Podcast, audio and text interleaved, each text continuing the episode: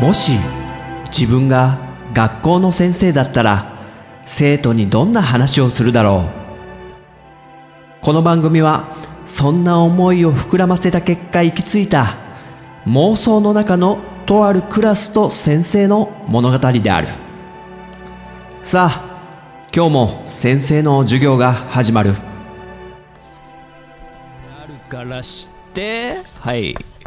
この今まで出した数字ねそれぞれのえ兵士の数あと天候ね、えー、その時の気圧配置あとね、えー、このお寺の間取りと平ベースすべての数出たね、えー、それぞれの、え数値を先ほどの公式に入れるはい入れてはい計算していくとはいドン出たはい、答えが0.32。はい、ということで、えー、ね、この0.32という数字は、パーセントね、32%。32%の確率で、えー、本能寺の変で、織田信長は生存する可能性があった。こんな32%もあるわけだ。この公式から導き出される、かなりね、えー、確定的な数字だと思うんだけど、ということで、だから、実は本能寺の変で死んでないんじゃないかっていうね、信長のこの説が、数学によってなんか実証できてしまうっていう。面白いだろ？なかなか学校の授業も捨てたもんじゃないでしょ？はい。こんな感じでね、証明したんで、ちなみにこれ、テストに、出まー出まー出ません。なんだ田中、試験で出ないことを、そんな説明されても、無駄じゃないかってそう言うなってばいいじゃんよ。でもちょっとね疲れたねこの計算。また脱線してやっちゃったけどこういうこと。例えばそろそろオリンピック始まるね。ブラジルのリオで。えー、みんな結構見んの？あ、見るおーおーおーおーあ、柔道とかね。そうそう、前回確か金メダルが1個だったんだっけ？男子が。あと、レスリングのね、吉田、吉田沙保里だっけ？霊長類最強の戦士っていう子ね、もう女の子なのにすげえこと言われちゃってんなとか思うんだけども。ね、頼もしいよね、やっぱり。でも吉田は、アルソックやめちゃったよね。あれちょっと先生残念でね、あのアルソックの CM、目からビョヨヨヨンってこう、ビームを出しちゃったりさ、面白かったのにね。嫌だったのかな？あとバドミントン。あ、バドミントンか。バドミントンのダブルスの女の子2人、相当強いらしいよ。ちょっと名前忘れちゃったけど、もう取るんじゃないかと。世界ランキング1位だってさ、そのダブルスが。期待したいね。あと体操かな内村航平彼個人と団体ねでもね先生そんなそんな中でね一番ちょっと好きなスポーツがあってそれがねバレーボールね好きなのよ先生バレーボール。あ結構みんなもああ好きな人多いね。まあテレビですごいやってるからね。であの男子バレーはねどうでもいいのよ先生。これ先生ちょっとあのスケベ目線で見るじゃん。じゃあそうじゃないっつうの。女子バレーをね。いや違うっつうの。スケベ目線じゃないっつうの。田中。田中はそういう目で見てんだろ？見てないって。ごめん。わかったわかったわかった。そもそも男子バレーはねオリンピック逃しちゃったんだよね今回は。そうなのよ。男子は結構世界とのレベル差が大きくってもうメダル圏内とか全然近づけないような。でも女子はあの今世界ランキング的に言うと4位か5位ぐらいだったと思うんだけど狙えんのよメダルを。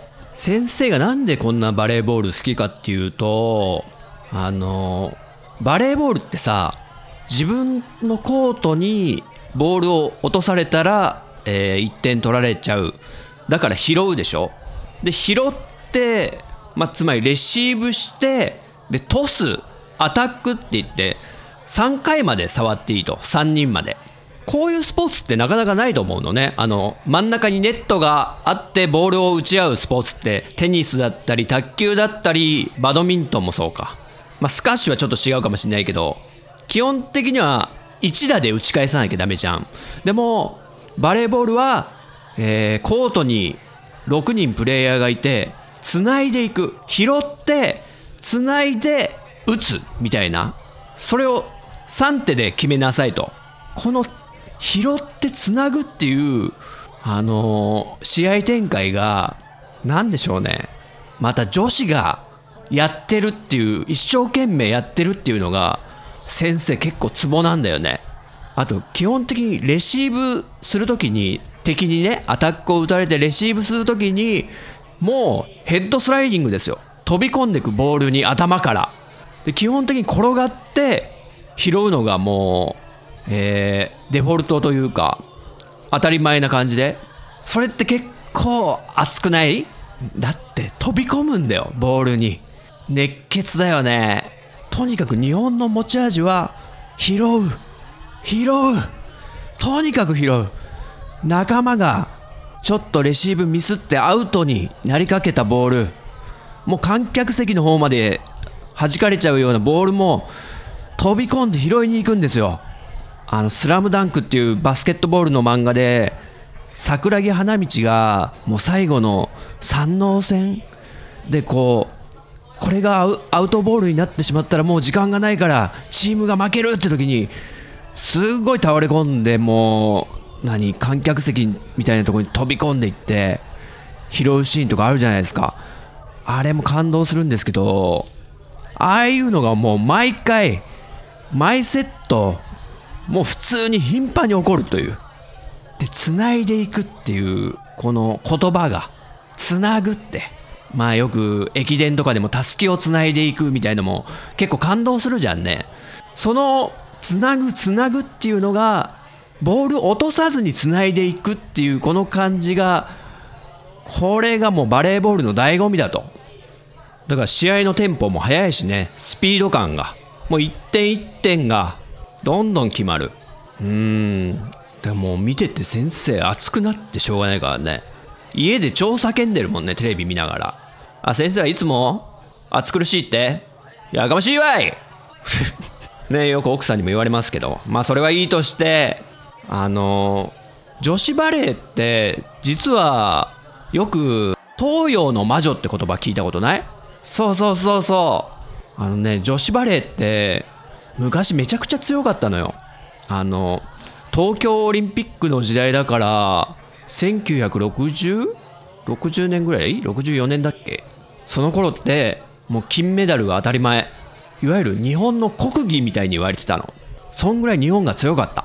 で今当たり前だけど時間差攻撃とかフェイントとかあと2アタックとかあと天井サーブとかもあったみたいなんだけど回転レシーブとかね。そういうのってほとんど日本が編み出した作戦なんだって。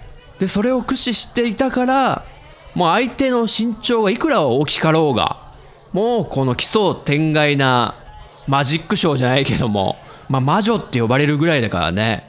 もう敵にとっては日本は何してくるか分かんないからもう戦いづらくてしょうがなかったんじゃないですかね。それがもう1960年代から70年代の日本の女子バレーもう金メダルラッシュですよ当時は。でも徐々に落ちてくんだね。その日本がやってた戦術ももう研究されちゃってで当然ね海外の他のチームも使うようになる。そうなってくると差がつくのって身長差とかあともう力筋肉のもう作りが違うもんだからキューバとかブラジルとかの選手ってすごいじゃんバネがしなやかで。で身長もある。中国の選手とかも2メーター超える人とかさいたり。日本の選手なんてせいぜい180いったらいいぐらいですよ。もうその差は歴然で東洋の魔女と呼ばれたあの栄光はいずこへ。もう1980年代とかはどんどんどんどん世界ランキングも落ちてくしもう暗黒時代みたいになっていくわけですよ。日本の女子バレーが全然勝てなくなってしまうと。でオリンピックではもう金メダルが当たり前だったけどいよいよオリンピックに出るのも危うくなってくるのよ。オリンピックに出れるのはやっぱ予選とかを勝ち上がって上位何カ国だろうね。10カ国ぐらいしか出れないんだよねオリンピックには。まあそれに勝ち残ることすらだんだん困難になり始めていて。で90年代も低迷を続けでとうとう最悪の事態が訪れたのが2000年のシドニーオリンピック。ついに日本の女子バレー初オリンピックに出場できなかったと。逃しちゃったんですよこのシドニー。いや先生かなりショックだったねあの時は。あのー、サッカーのいつだったかワールドカップの出場を逃したあのドーハの悲劇ってあったでしょ。ロスタイムでさ点決められちゃって日本代表のサッカー。あんぐらいもうあんなようなショック。とうとうオリンピックを逃すまでになってしまったかと。でバレーボールってポジションがまあいくつかあるんだけどセッターっていうポジションがあるのはわかるかな？セッターっていうのはトスを上げる人ね。アタックのアタッカーの人たちに打ちやすい球を上げる、まあ、バレーボールでいうと司令塔なんですよそのセッターって人は。セットする。セッター。でそのセッターの、えー、重要性かなり高くってそのセッターの出来によってもう試合の勝敗は決するしその国のチームの強さも決まると言っても過言ではないと。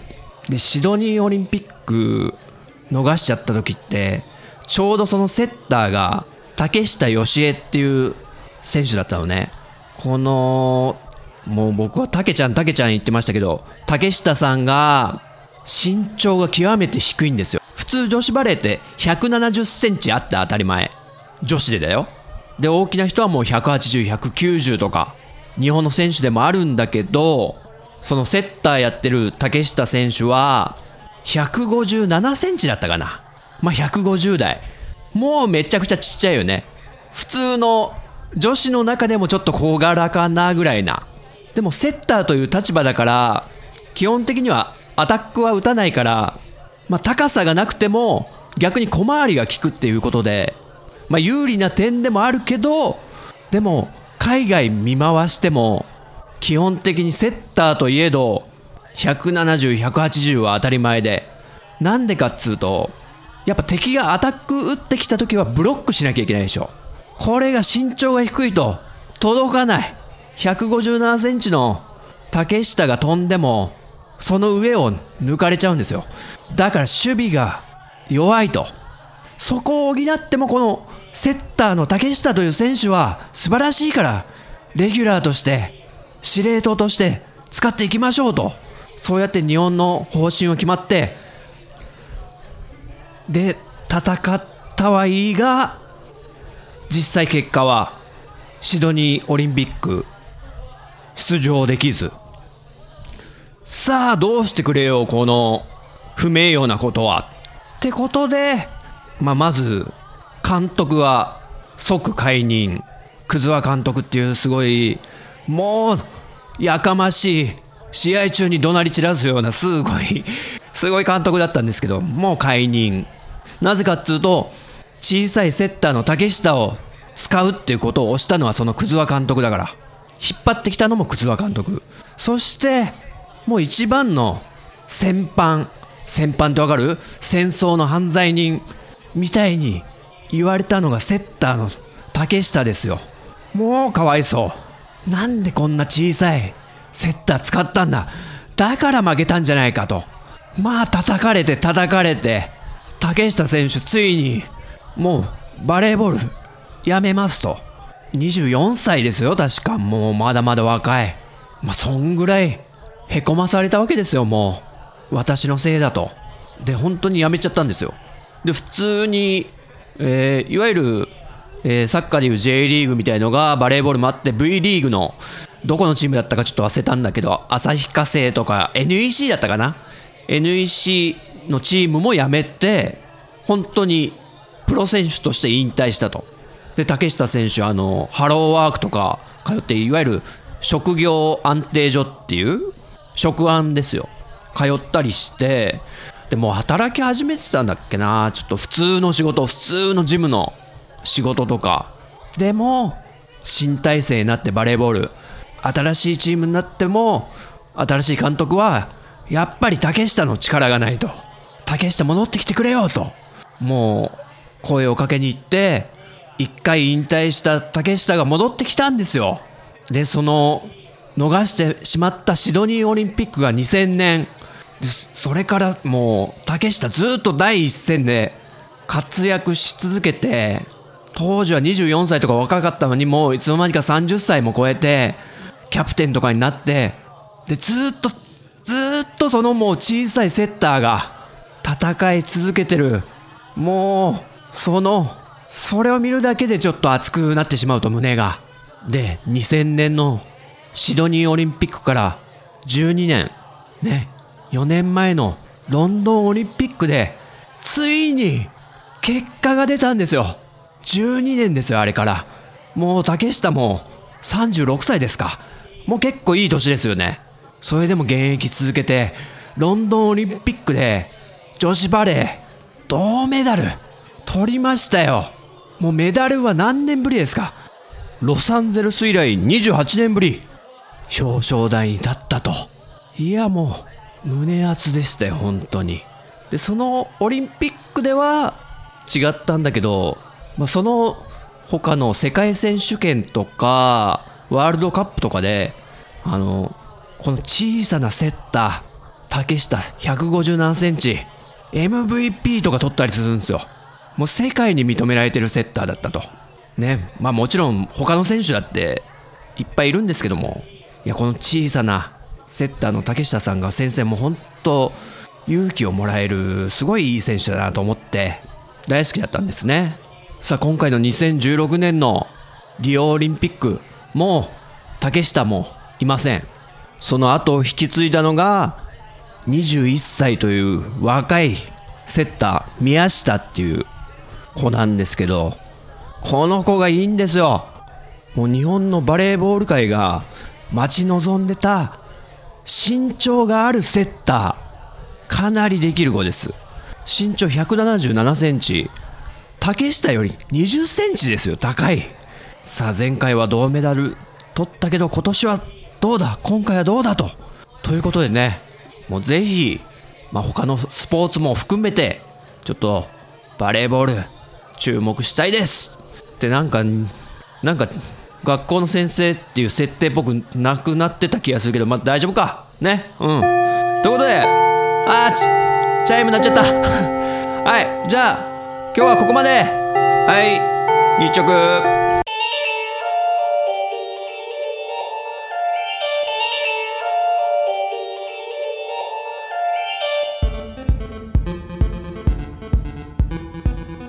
いかがだったでしょうか？このようにこの番組は自分の話したいことを生徒に語りまくるスタイルとなってます。もし気に入ってくださった方はポッドキャストでご購読いただけると幸いです。そしてレビューで評価していただくと励みになります。人学では番組をお聞きになっている生徒さんのメッセージをお待ちしております。Twitter ハッシュタグ人学こちらはカタカナで人。漢字の学ぶという字で人学と書いてくだされば陣太先生がエゴサーチをして番組作りの参考にさせてもらうこと受け合いです。というわけでまた次回の授業でお会いしましょう。さよなら。さよなら。